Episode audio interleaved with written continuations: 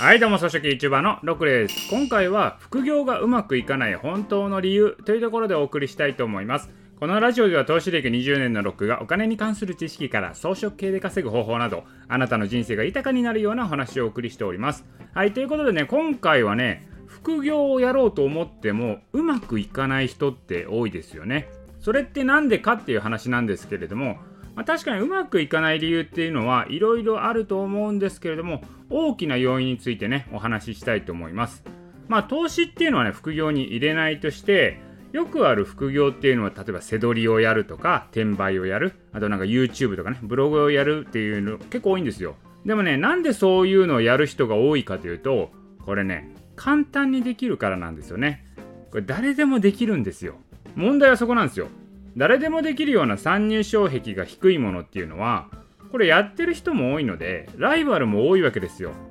だから収益にするのは結構しんどいんですよね。だから稼げたとしても少額になってしまうことが多いと。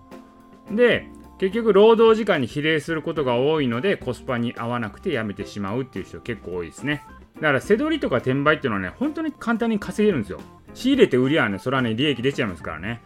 だからやる人も多いんですけど、やっぱりね、仕入れが労働になってしまうっていうのがあるんで、これ収入をスケールしていくのはしんどくなると。だから続かなくなるっていうのは多いんですよね。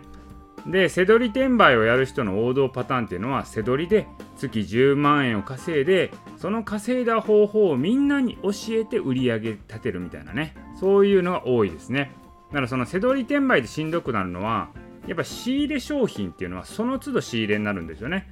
安いものがあればそれを仕入れて転売して高く売るっていうことなので安定的に仕入れられないんですよ。だから資産性がないんですよね。せどり転売っていうのは。だから結局ねせどり転売ってやる人が多いので簡単に稼げますからね。こう売るものの取り合いになりますし、まあ、売ったものも価格競争になっていくことが多いと。じゃなくてですよ。これがですよ。安定的に仕入れができてこうライバルが少なくて売れ続けるものがあったらこれいいじゃないですか。いやそんなうまい話あるんかいっていうことなんですけどでもあるんですよ。でもねそんな商品ってなかなか仕入れることができないんですよ。だからみんなやらないんですよね。だからそれを仕入れることができれば安定的に仕入れができてライバルもいないし売り続けることができるんですよね。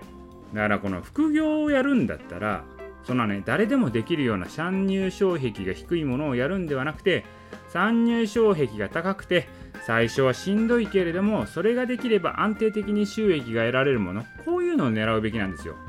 だからネット販売をするんだったら、まあ、その辺でね仕入れて販売するつどつど仕入れて労働でね仕入れるんではなくてまあ要はもう量販店には売ってなくてねネットでもそんな販売してないもの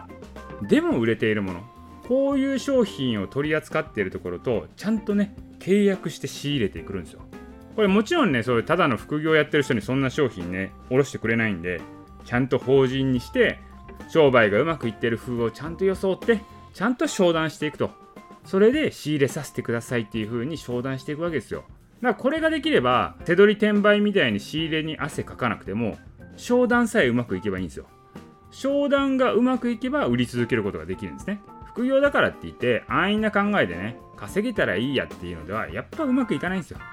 副業だとしてもちゃんとビジネスとして向き合う。ビジネスを作っていくことこれが重要だと思います。ちゃんとねネットで販売するんでもスーツ着て商談しに行きましょうよってことなんですよね。安易にですよ。家電量販店行って安いの仕入れて販売するとかっていうのは、まあ、稼げるんですけどそうじゃないよと。これビジネスですから。